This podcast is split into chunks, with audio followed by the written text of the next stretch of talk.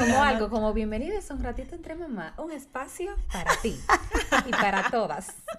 No.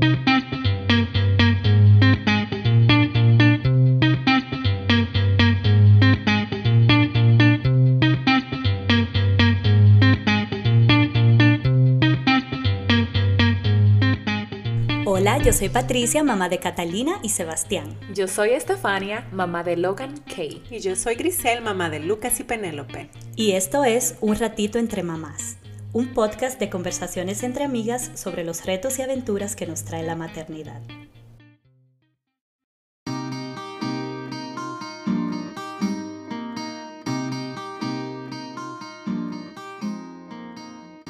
Hola, bienvenidos una vez más a Un ratito entre mamás. Gracias por estar ahí escuchándonos. Hola Patricia, hola Steffi. Hola Grisel. Hola, hola. Aquí tenemos un espectador especial en esta noche. Así que si oyen el teclado ahí, ya Tene- saben. Tenemos un chico muy especial. Como que trabajando últimamente al lado siempre de tenemos como invitados especiales. Lo único que este no va a participar del podcast. Ok. Ay, pero otra, otra cosa importante que yo no he dicho en estos episodios es la compañía tan especial que yo tengo en estos días en mi casa. Ay, Ay, sí. Ay, mi mamá, mi querida madre está acompañándome. Acompaña a Catalina, le hace cuentos y Ay, canciones en la noche, muy chulo. Con razón te veo así como descansada, relajada, feliz, feliz. Pero miren, antes de nosotros introducir el tema, ¿qué les parece si eh, leemos el comentario de la semana? Oh, sí. Y el comentario de la semana pasada eh, nos viene por Ana Vidal. Hola Ana. Ella dice, ja, ja, ja, ja, me reí muchísimo. me reí muchísimo al principio cuando hablan de las cosas que uno hace para que duerma el bebé y al día siguiente no funciona nada. Ella dice, el sueño del bebé es lo que me va a acabar. A todas. Ella lo dijo en inglés, pero es más o menos esa es la frase, lo que significa. It's gonna be the end of me. Te entendemos, te entendemos. Perfectamente, Sí. Ana, gracias. Bueno, entonces el tema que traemos hoy es un tema que tenía que ser tratado, Claro. porque es un tema como universal en el lenguaje de las mamás. Yo quiero que ustedes sean las que me digan si yo estoy en lo correcto, que cuando uno se convierte en mamá, hay dos sentimientos que son como, independientemente de qué cultura sea la mamá, de cuáles sean sus costumbres, de, de qué generación sea, de qué estilo de maternidad esa mamá ejerza, todo el mundo tiene dos cosas en común. Uno es el amor profundo que uno siente por sus hijos, ese amor, esa entrega, Exacto. y lo otro es la culpa. Ay, la culpa. Eso es como un chip que tú dices, soy Ajá. mamá, como estoy y embarazada. te lo un pone. chip. Sí, es como si, si fuera algo automático. Automáticamente tú te conviertes en mamá, empiezan las culpas. De hecho, yo creo que eso empieza desde el embarazo. Desde que tú estás embarazada, empiezas a sentir culpa. Como, mira, me comí un McDonald's, mira. Un dorito. Un dorito, le va a hacer daño a mi bebé.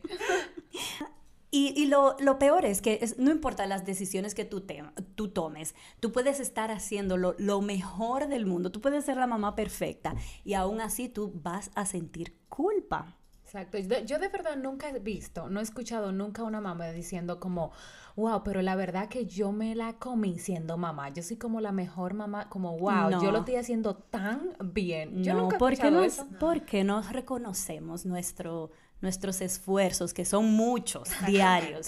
Sí. Vamos a esperar un momento porque hay uno llorando de fondo ahora. Uno se despertó, ya ustedes saben en qué casa estamos, ¿verdad? Exacto. Basados en el episodio número Anterior. 10, ya ustedes saben la casa de quién estamos y están oyendo uno que con dos años todavía se despierta. Entonces, la culpa es como, para dar como una, una descripción de qué es la culpa, es como que ese sentimiento de que lo que estás haciendo no está bien, que no estás haciendo lo correcto, ¿verdad? Ajá, yo, yo agregaría eso, Patricia, también como un sentimiento de que lo que estás haciendo no es suficiente o de que las decisiones que estás tomando son erróneas o van a afectar a tu bebé de Como una manera u otra. Exacto.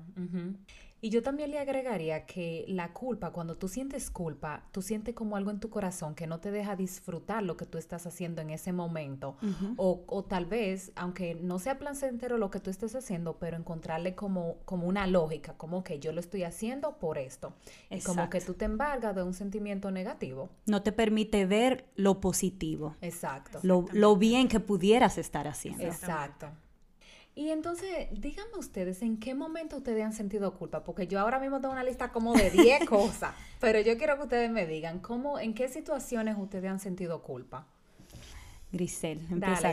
Dime tú, que tú me miras así tan profundo. No, no, muchísimas, y muchísimas cosas, pero si hablamos de algo más actual, de ahora mismo, yo diría que mi culpa más grande es que los, mis niños hablan inglés muchísimo mejor que el español. Ah, sí. Pero ¿por qué yo siento culpa? Y aquí viene el, detalle. Es porque hay voces o hay personas que me juzgan por, y, me dicen que cómo va a ser que los mis niños no hablan español tan bien como hablan el inglés. Entonces, sentimientos de culpa sí, sí están, porque yo reconozco que quizás yo no hablo 100% en la casa en español, pero como que te sientes más agobiada, más presión. Y es cuando yo digo esa presión de las otras personas. es parte de sentir esa culpa. Claro. Porque... No es exactamente, tú quizá la que te sientes incómoda con eso, sino quienes están a tu alrededor. Exactamente, es la presión que tú recibes de otras personas que, que, hacen eso. Yo, yo tengo amigas que me dicen, pero Grisel, ¿cómo va a ser? No, no, no, no, no. Eso no puede ser. Pero sin saber las circunstancias, sin saber qué cosas o cómo yo manejo mi círculo familiar, que es diferente al tuyo o el de otra persona. Entonces yo pienso que ahora mismo ese es uno de mis de las culpas que más tengo. Y sí me pongo la culpa porque quizás como yo dije antes, como no siento que paso todo el día hablando español y por muchas razones. Claro. Pero... Eh, Empezando porque tu esposo no es dominicano. Pero él habla español. Mi esposo habla español súper bien. Exactamente. Pero situaciones, situaciones en la casa que, que el punto es que no, que no se habla 100%. Pero eh, en vez de yo agradecer o en vez de yo aplaudir esos momentos, esas frases, esas palabras que ellos ya saben en español, yo me enfoco en lo que ellos no saben, lo que otro niño de otra persona sí sabe. Entonces, ese es otra, otro punto, el compararte. Eh, entonces, yo pienso que, que eso es uno, para empezar, yo diría, ese sería el primero. Y qué, qué, triste es que dejemos que dejemos que la culpa venga de otras personas que ni siquiera, eh, como tú dices, no están ahí, no saben tus circunstancias, no conocen lo que tú pasas día a día. Eso es una parte muy, muy eh, fea de la culpa. Ajá.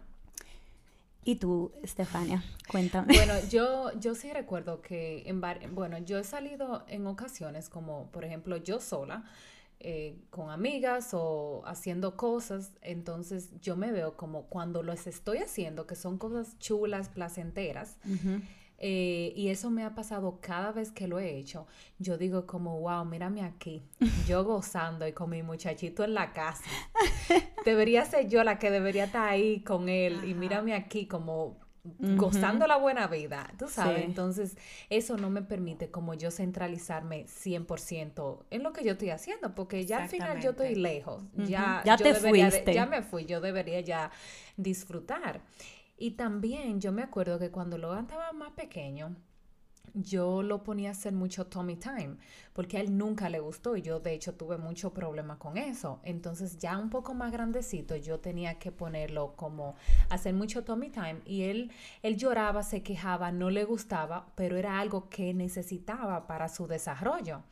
Y yo me sentí muy culpable diciendo como, mira como yo lo, lo que debía haber hecho eso mucho más antes, cuando él estaba más pequeño, como que lo dejé pasar y míralo ahora él sufriendo por eso, pero al mismo tiempo yo lo seguía haciendo porque era por su bien, por su desarrollo, pero ese proceso fue un poco un poco traumático. Y también ahora mismo, incluso yo trabajando desde la casa, yo ayer, hoy mismo, yo tuve una conversación con Ken y yo le dije, Ken, yo quisiera como no trabajar tanto porque yo siento como que me estoy perdiendo cosas de él.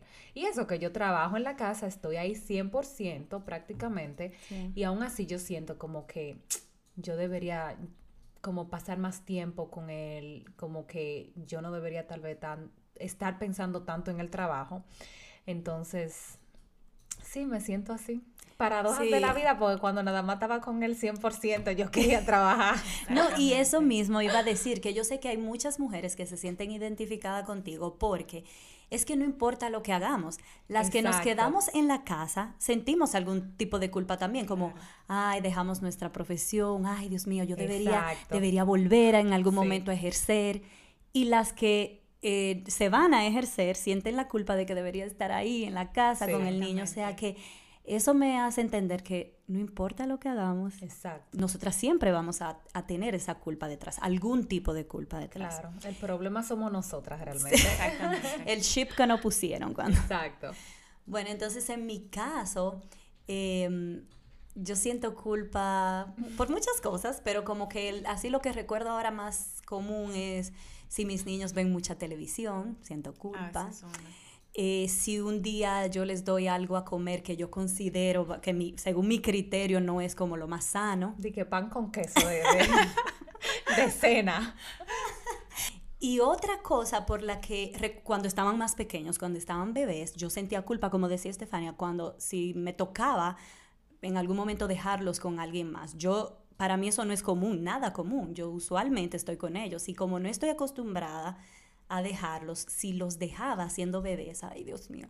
Yo lo pensaba todo, lo más malo. Yo me iba pensando lo peor. Sí. Lo cual no tiene lógica porque, como tú decías, Estefania, si, si siempre estamos con ellos, si estamos dando lo mejor por ellos, si salimos un momento, no deberíamos sentir esa culpa. Sí. Y ahora yo recuerdo también, eh, recordando de mi, una de mis mayores culpas cuando los niños estaban pequeños fue el de dejar de lactar y de tomar esa decisión. Sí, también y es algo, yo, ay, sí. Pero, y también, o sea, es increíble cómo ese sentimiento puede causarte efectos como, como negativos en ti, en, en, tu pareja, en tu familia y con los niños. Porque, por ejemplo, ya mi esposo y yo hemos decidido de que no íbamos a seguir lactando, de que yo no iba a seguir lactando.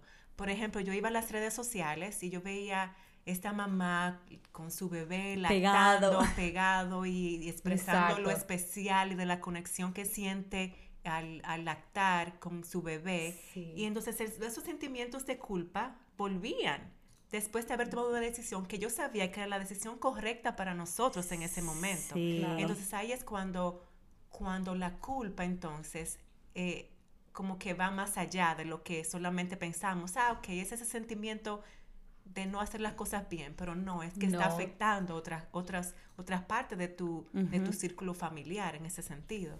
Sí, yo me acuerdo cuando yo también dejé de lactar porque ah, a mí me costó mucho, fue muy, muy difícil yo darle esa primera botella de fórmula Logan. Ya después que se la di, te liberaste. Me fui bien, pero yo decía, ¿por qué yo no puedo seguir dándolo? Porque yo estoy aquí en la casa, yo no tengo ningún problema, yo sigo dando leche normal, mi producción no bajó nunca en ningún momento, yo estoy súper bien, es sencillamente que yo no quería seguir. Entonces yo decía, no, pero que esto, esto, esto está mal, esto no puede ser posible. Lo cual es válido también, que no quieras seguir haciendo algo, que ya no te sientas cómoda con algo. Exacto, entonces ese sentimiento de culpa es como tan injusto, porque entonces no valida cómo tú te sientes o cómo tú te pudieras sentir mejor a mí me pasa muchísimo que yo digo, pero entonces mis deseos personales como mujer, mis aspiraciones, mis cosas que yo quería hacer, lo que me gusta hacer, todo eso yo lo tuve que postergar. Postergar, lo tuve que, exacto, lo tuve que postergar. Y eso me da muchísima culpa porque muchísimas veces yo siento como quiero poner mis deseos o mis... Eh, Claro, tus aspiraciones. Mis aspiraciones primero, antes que los niños, cuando yo sé, no, ellos van a crecer, eso va a pasar, y después yo voy a añorar esos momentos que quizás yo no estuve ahí o, lo que sea. Entonces, pero sí, es un sentimiento de culpa y yo pienso que es súper normal y común, vamos a decir más bien común en las mamás. Claro. De sentir, oh, tengo que dejar mi vida, todo lo que me gusta hacer para darle mi vida a otra persona. Claro, y no solamente eh, normal para una mamá, o sea, es un sentimiento muy humano, tú querer ponerte delante, o sea, y, querer ponerle atención a esas cosas que tú anteriormente hacías y que te despegaste, te desprendiste de esas cosas para convertirte en mamá. Eso es, un deseo muy normal. Pero como la, naturaleza es tan perfecta, obviamente tú piensas eso por un momento, pero luego viene ese otro sentimiento de que no, mis niños ahora, por este momento, una etapa, son mi prioridad. mi tiempo. Miren, otra, una ocasión también que fue reciente, que yo me sentí que yo dije, Dios mío, de verdad que yo estoy de más en este mundo. de verdad, fue que yo llevé a Logan al parque y él, él estaba justo al lado de mí. Pero cada vez que yo lo llevo al parque, como a los columpios o algo, yo siempre estoy atenta, siempre estoy muy al lado de él. Pero en esta ocasión, bueno, él estaba así al lado de mí y él se tropezó y él se partió la barbilla, botó sangre en la boca, no sé si se mordió la lengua o algo pasó, pero tenía un poquito de sangre, no mucha, pero sí se partió la barbilla y las manos se la peló. Miren, lo grito que yo di, yo lloré como él. Sí, te dolió más que, probablemente a ti te dolió más. Sí, y yo, yo lloré demasiado que yo le dije, Ken, pero yo estaba ahí al lado de él, yo no sé, yo estoy como que de más, ¿qué clase de mamá soy yo que no pude prevenirlo? Y él me dijo, claro, no importa, pero eso a mí me dolió mucho, entonces cada vez que yo lo bañaba, que le veía la barbilla roja, volvía, como un sentimiento horrible. No, eso, eso de las caídas, ¿por qué uno siente tanta culpa de eso? Cada vez que, mm, igual, cuando se caen aquí en la casa, que en la casa, por más duro que se den, y que, no es el super golpe, y yo siento esa culpa de que, conchale, no lo atrapé a tiempo, no lo agarré a tiempo, no estaba ahí al lado.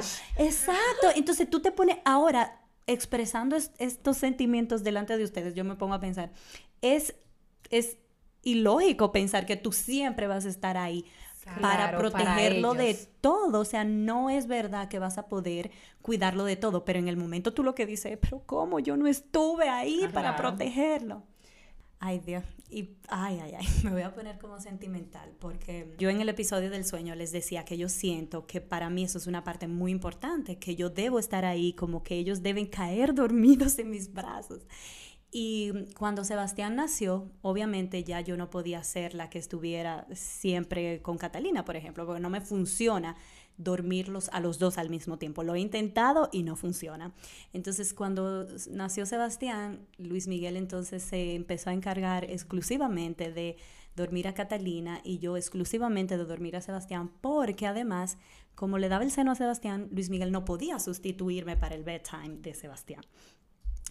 Y yo todavía al día de hoy, hace dos años que Sebastián nació y todavía yo siento culpa de que mm, Catalina en, en un momento perdió eso, perdió de mi de mi compañía. Claro.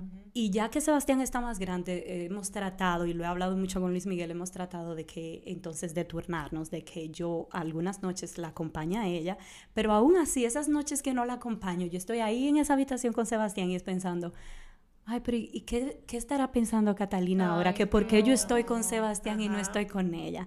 Ay, es muy difícil ser mamá. es muy difícil, porque ahorita Catalina ni en eso está pensando. Ni piensa en mí. No, exacto. Y esa es la otra cosa también, que a veces nosotras mismas somos las que nos ponemos ideas. Como esa presión, de verdad. Sí, ideas en nuestra cabeza que quizás no, la verdad, no, son, reales. Exactamente. ¿De dónde vienen esos sentimientos de culpa? O sea, ¿por qué sentimos culpas las mamás? Sí. Yo tengo una teoría. Ok. tengo dos, se me ocurren dos cosas ahora. Y una es que es que por un lado nosotros sentimos, como dije al principio, sentimos ese amor como tan profundo por nuestros niños y queremos hacerlo tan bien, tenemos ese deseo de hacerlo tan bien. Pero por otro lado, somos seres humanos imperfectos, llenos de inseguridades. Entonces, esas dos cosas como que no cuadran porque tú quieres hacerlo perfecto, tú quieres ser la mamá perfecta, pero tú eres una mujer imperfecta. Claro. Entonces, y encima de todo, vives en, bajo unas circunstancias que no van a ser las perfectas. Como ideales. Ni las ideales nunca. Entonces, por lo mismo, no vas a poder entregarle siempre a tus niños las circunstancias perfectas, ideales, ni lo vas a poder hacer siempre perfecto. Y lo otro es de lo que tú decías, Grisel, que tú habías tomado una decisión, ya estabas con tú y tu esposo, habían tomado una decisión de por qué no iban a seguir con la lactancia. Sin embargo, cuando ibas a las redes sociales, te sentías presionada. Y yo creo que ese es un punto muy importante de nuestra generación, que em, tenemos mucho acceso a cómo lo hacen otras mamás. Y tú puedes estar muy segura de ti, de lo que tú estás haciendo, hasta que tú entras ahí y comienzas a ver a fulanita que está haciendo lo otro, está haciendo esta actividad con sus niños, está haciendo, está tomando Pero tal que decisión. No es real necesariamente. Exactamente. Exacto. Yo le llamaría eso más bien como las presiones externas, ya sea de familiares, unas redes sociales, de amigos, exactamente. Una presión que tú recibes porque otra persona o algo que está fuera de tu círculo te ha influido en las decisiones que tú has tomado. Y, en cuanto a eso, sí, es como, eso es tan actual, eso de las redes sociales. Y como yo te explicaba anteriormente, es como, como esa presión de que yo tengo tanta información, hay tanta información, no solamente de, de esas personas, de esas influencers y bloggers, pero también información de personas profesionales que te dicen ah, qué es lo correcto que tú debes hacer. Sí, sí, sí, o esto no está bien para el niño, o esto sí. Entonces, todas esas voces, esas presiones, esas, esas cosas que tú escuchas y recibes por tanta información, hace también que tú recibas más, sientas más culpa. Te hacen como reevaluar, como, oh, pero a lo mejor yo debería de hacerlo diferente. Y ahí, y ahí es que viene como el problema. Entonces yo te escucho, Grisel, y yo pienso, conchale, ¿y qué si entonces la, el 80% de nuestras culpas ni siquiera son reales? O sea, son... vienen influenciadas por otros. Porque es válido si tienes una culpa porque piensas que debes hacerlo porque tú tienes la convicción de que, de que quieres hacerlo diferente o quieres hacerlo mejor. Pero no es justo si esa culpa, esa carga viene de voces externas. Yo pienso que no es justo. No, pero mira, algo que yo iba a decir con lo del social media, eso a mí también me pasó cuando yo di a luz, que yo mi vida cambió mucho. Entonces, yo también veía como, como tú, Grisel, como en Facebook, como en Instagram, como que yo veía como que todo el mundo seguía su vida y perfecta. y de mamá que también tenían recién nacido y se iban para un hotel, que se iban para aquí, y yo, y yo atrapada en cuatro paredes dando teta. Golpeada por la vida. Averiada. Pero también eso, uno también tiene que ajustar sus propias expectativas, porque yo también, si me fuera para algún otro sitio, yo también posteara foto chula, foto linda, o sea, eh, el problema es uno que uno entiende que la vida de las de la otra persona es como más perfecta o o mejor.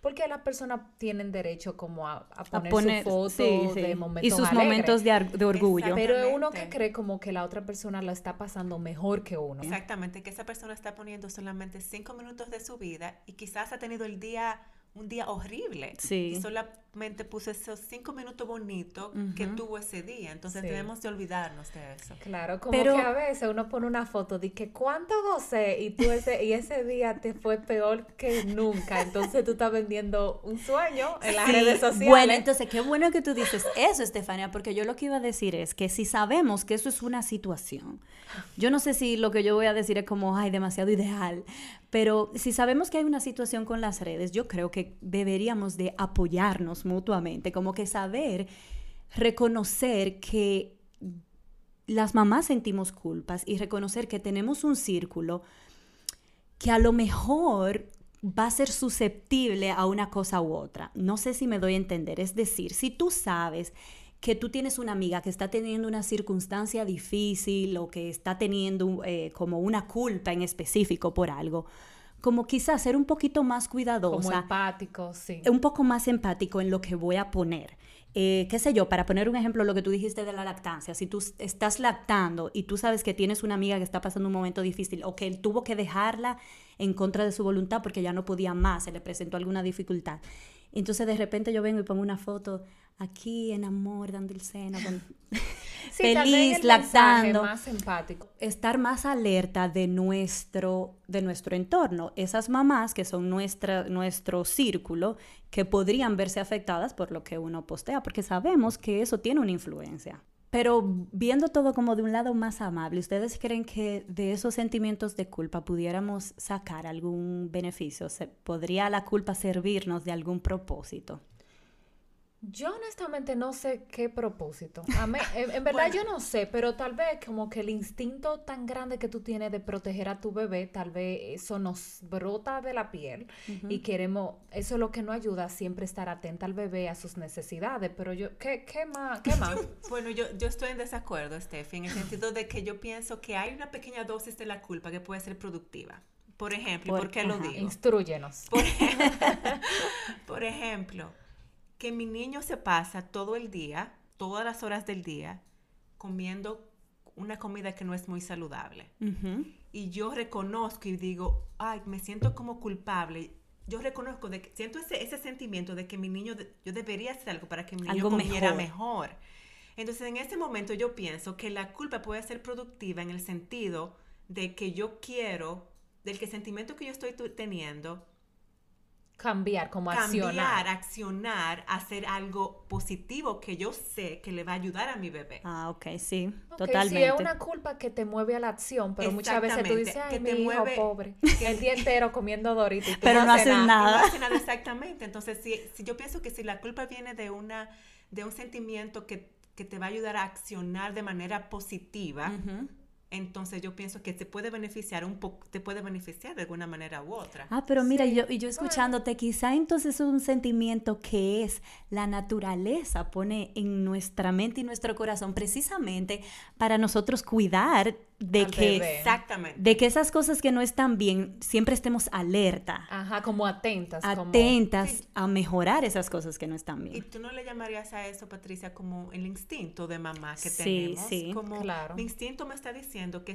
que mi niño no está comiendo lo correcto. lo correcto. Entonces déjame hacer, hacer algo. pero tú pero tú sientes culpa porque tú eres quizá que le estás ofreciendo esos alimentos a tu bebé. Tú eres que lo compras. Exactamente. Entonces, en ese sentido, yo pienso que sí puede ser. Sí, hay tal vez culpas justificadas. Sí, lo que no podemos hacer es permitir entonces, como hablábamos, que sean culpas que vengan de otras, de otras voces, influenciadas por otras personas, de cosas que nosotras sí llegamos a, a un acuerdo de que queremos hacer de que nos parece correcto y bien para nuestra familia, para nuestro niño, y nos dejamos persuadir por otra persona, o cuando esa culpa es tan, tan intensa que no te deja, como decíamos, disfrutar quizá de la maternidad. o, cuando, o cuando esa culpa interfiere en las decisiones que ya tú habías tomado, Exacto. Que tú sabes que son las correctas para, para, tu, familia, o para tu familia, exactamente. Entonces ya ahí sí la culpa se vuelve perjudicial.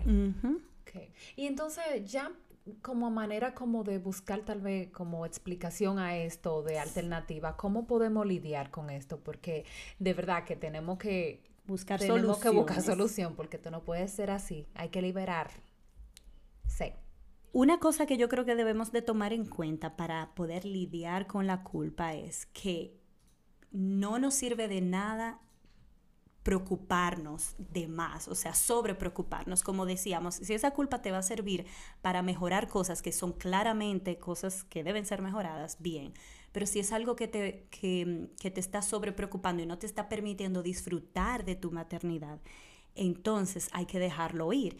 Y una forma quizá de, de hacerlo es como establecer cuáles son esas cosas que tú, lo hemos hablado en otros episodios, tener una maternidad como más consciente y más intencional. Este es el tipo de mamá que yo quiero ser porque me parece que es lo mejor para mí, para mis niños. Lo voy a hacer así y darle para adelante. Entonces, si en algún punto tú sientes que algo no está funcionando, bueno, se revalúa, hacemos cambios, pero tratar, y esto es para mí, o sea, yo soy la primera que debo recibir esto, tratar de agarrarnos de eso que ya decidimos qué es lo que queremos hacer, qué es lo mejor para, para nosotras, para nuestros niños, para nuestra familia, y seguir con eso y no permitir que esas voces externas influyan en eso.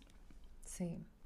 Yo también agregaría que una forma de que lidiamos también con la culpa es que si uno entiende que nuestros hijos van a enfrentar momentos difíciles, sin importar lo que pase. O sea, nosotros nunca vamos a poder darle las condiciones ideales a ese, a, nuestros hijos. Uno puede tratar, pero siempre ellos van a tener que enfrentar desafíos y tiempos difíciles. Y nosotros hemos visto que hay muchos niños que se crían en circunstancias no ideales y echan para adelante y se crían y se crían bien etcétera. Entonces uno no puede proteger a su hijo un 100%. Algo que yo, por ejemplo, que trabajo todos los días y yo pienso que, que me, me ha ayudado a mí, que yo sé que podría ayudar a una mamá que esté pasando por ese proceso de culpa es el ser amable contigo misma y perdonarte a ti misma. Ay, sí. ¿Por qué? Porque una mamá hace todo lo posible, dadas las condiciones y experiencias particulares que esa mamá tiene, para ese, para ese niño. Entonces, y es posible que hayas manejado una situación quizás no perfecta, por ejemplo, que quizás pudiste haberlo hecho de otra manera mejor, pero lo hiciste y tienes que aprender a ser amable contigo misma y perdonarte como que hoy pasó así, pero mañana lo haré mejor. Exacto. Porque yo pienso que la maternidad es un proceso de aprendizaje diario y de, subir escalones. De resistencia. Y de, subir, de subir de subir escalones, pero también de retroceder, porque subimos uno y quizá bajamos dos en otras cosas. Entonces es importante que aprendamos a perdonarnos y a ser amables con nosotras mismas. Claro, excelente punto. También yo agregaría que cuando estamos lidiando con esos sentimientos, eso es tan importante que lo podemos hablar con nuestra pareja, con un terapeuta incluso o un amigo, porque así uno como que analiza, porque uno se siente culpable y la otra persona le puede dar como su perspectiva. Otra perspectiva, sí. Y yo creo que también cuando nosotros compartimos con otra madre, como nos sentimos, como que también se evidencia que, que nosotros tenemos también expectativas como poco realistas. Por ejemplo, como yo, que si salgo entonces, ¿qué hago? ¿Me quedo de esclava en la casa 100% para, que mi niño sea perfecto? O sea, no, tiene, no tiene sentido eh, como sentir esa culpa. ¿Y sí? Y por ejemplo, yo agregaría otro punto y es que a veces sentimos miedo de que nuestros hijos vean que estamos pasando un mal día o de expresar nuestras emociones. Que no son las más lindas. Exactamente. O como que queremos eh, enseñar a nuestros hijos de que somos esa mamá perfecta, a nuestros hijos, al vecino, a, la amiga, de que somos esa mamá perfecta. Y eso realmente no, no existe, lo que es la mamá perfecta. Pero a veces yo siento que es por eso, por ese miedo de querer expresar o de enseñar a nuestros hijos las, esas emociones que no nos hacen sentir feliz.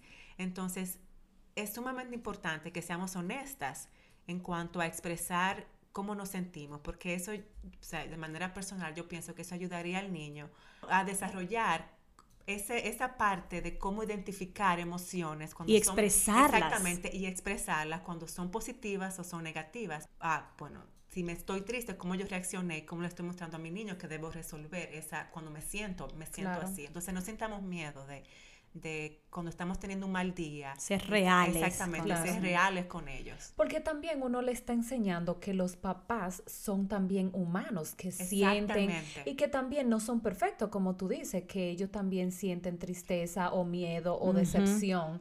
Y también yo diría que tenemos que, otra cosa que enseñarle a ellos es que de nuevo, no somos perfectos y que también podemos cometer errores y como esa empatía, como enseñarle a, los niños a ser empáticos con su papá, con sus padres. Y finalmente hay algo que yo quiero compartir que yo creo que pudiera, es lo que a mí siempre me ayuda a lidiar con la culpa y cuando una mamá amiga me comenta sobre alguna culpa es también lo que yo le comparto y es que todo lo que una mamá hace, bueno, Obviamente hay excepciones a todo, pero la vasta mayoría de las madres hacen todo lo que hacen por sus niños desde el amor profundo que le tienen y desde el sentimiento de querer hacer lo mejor por sus niños.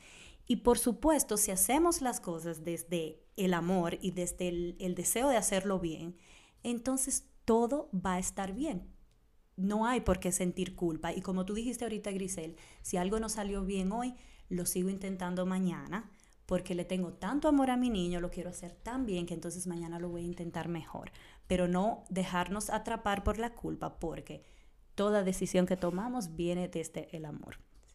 Patricia, y ahora que tú estás hablando de eso del amor de, la, de mamá, hay una frase eh, que es de un, de un, es una frase de un elder de la iglesia, de mi iglesia, que se llama Elder Jeffrey R. Holland. Él es un apóstol de la iglesia y él habla de lo que es la maternidad, del amor de mamá y dice que me gustaría leer y compartir con ustedes.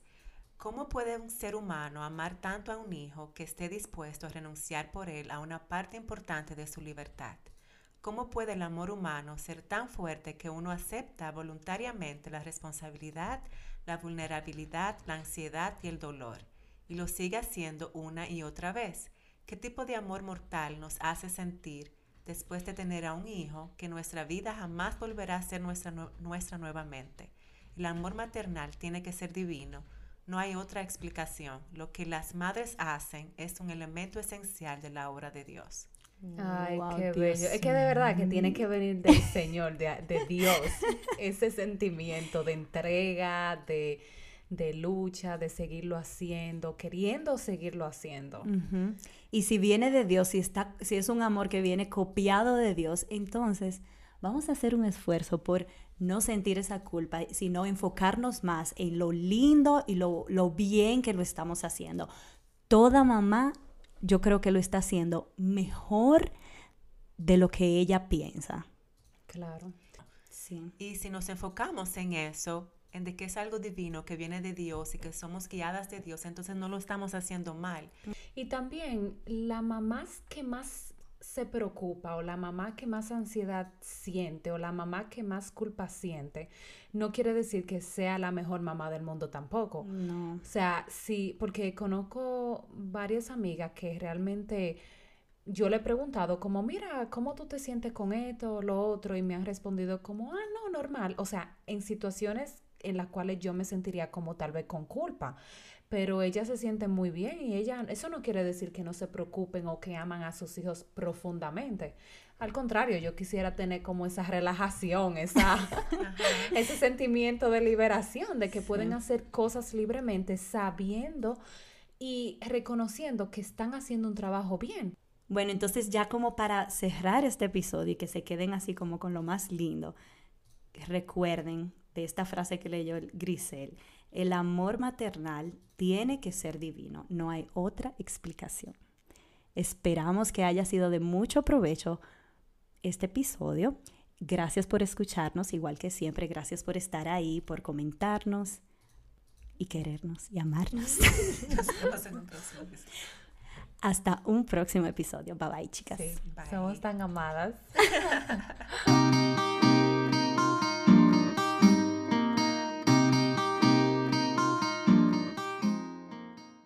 También recuerda buscarnos en Instagram, en nuestra cuenta Un Ratito Entre Mamás. También escríbenos con comentarios, sugerencias y preguntas a nuestro correo electrónico unratitoentremamás.gmail.com o déjanos tu mensaje si nos escuchas a través de Anchor. Y si nos escuchas a través de Apple Podcasts o Spotify, no olvides suscribirte o seguirnos en nuestra cuenta Un Ratito Entre Mamás.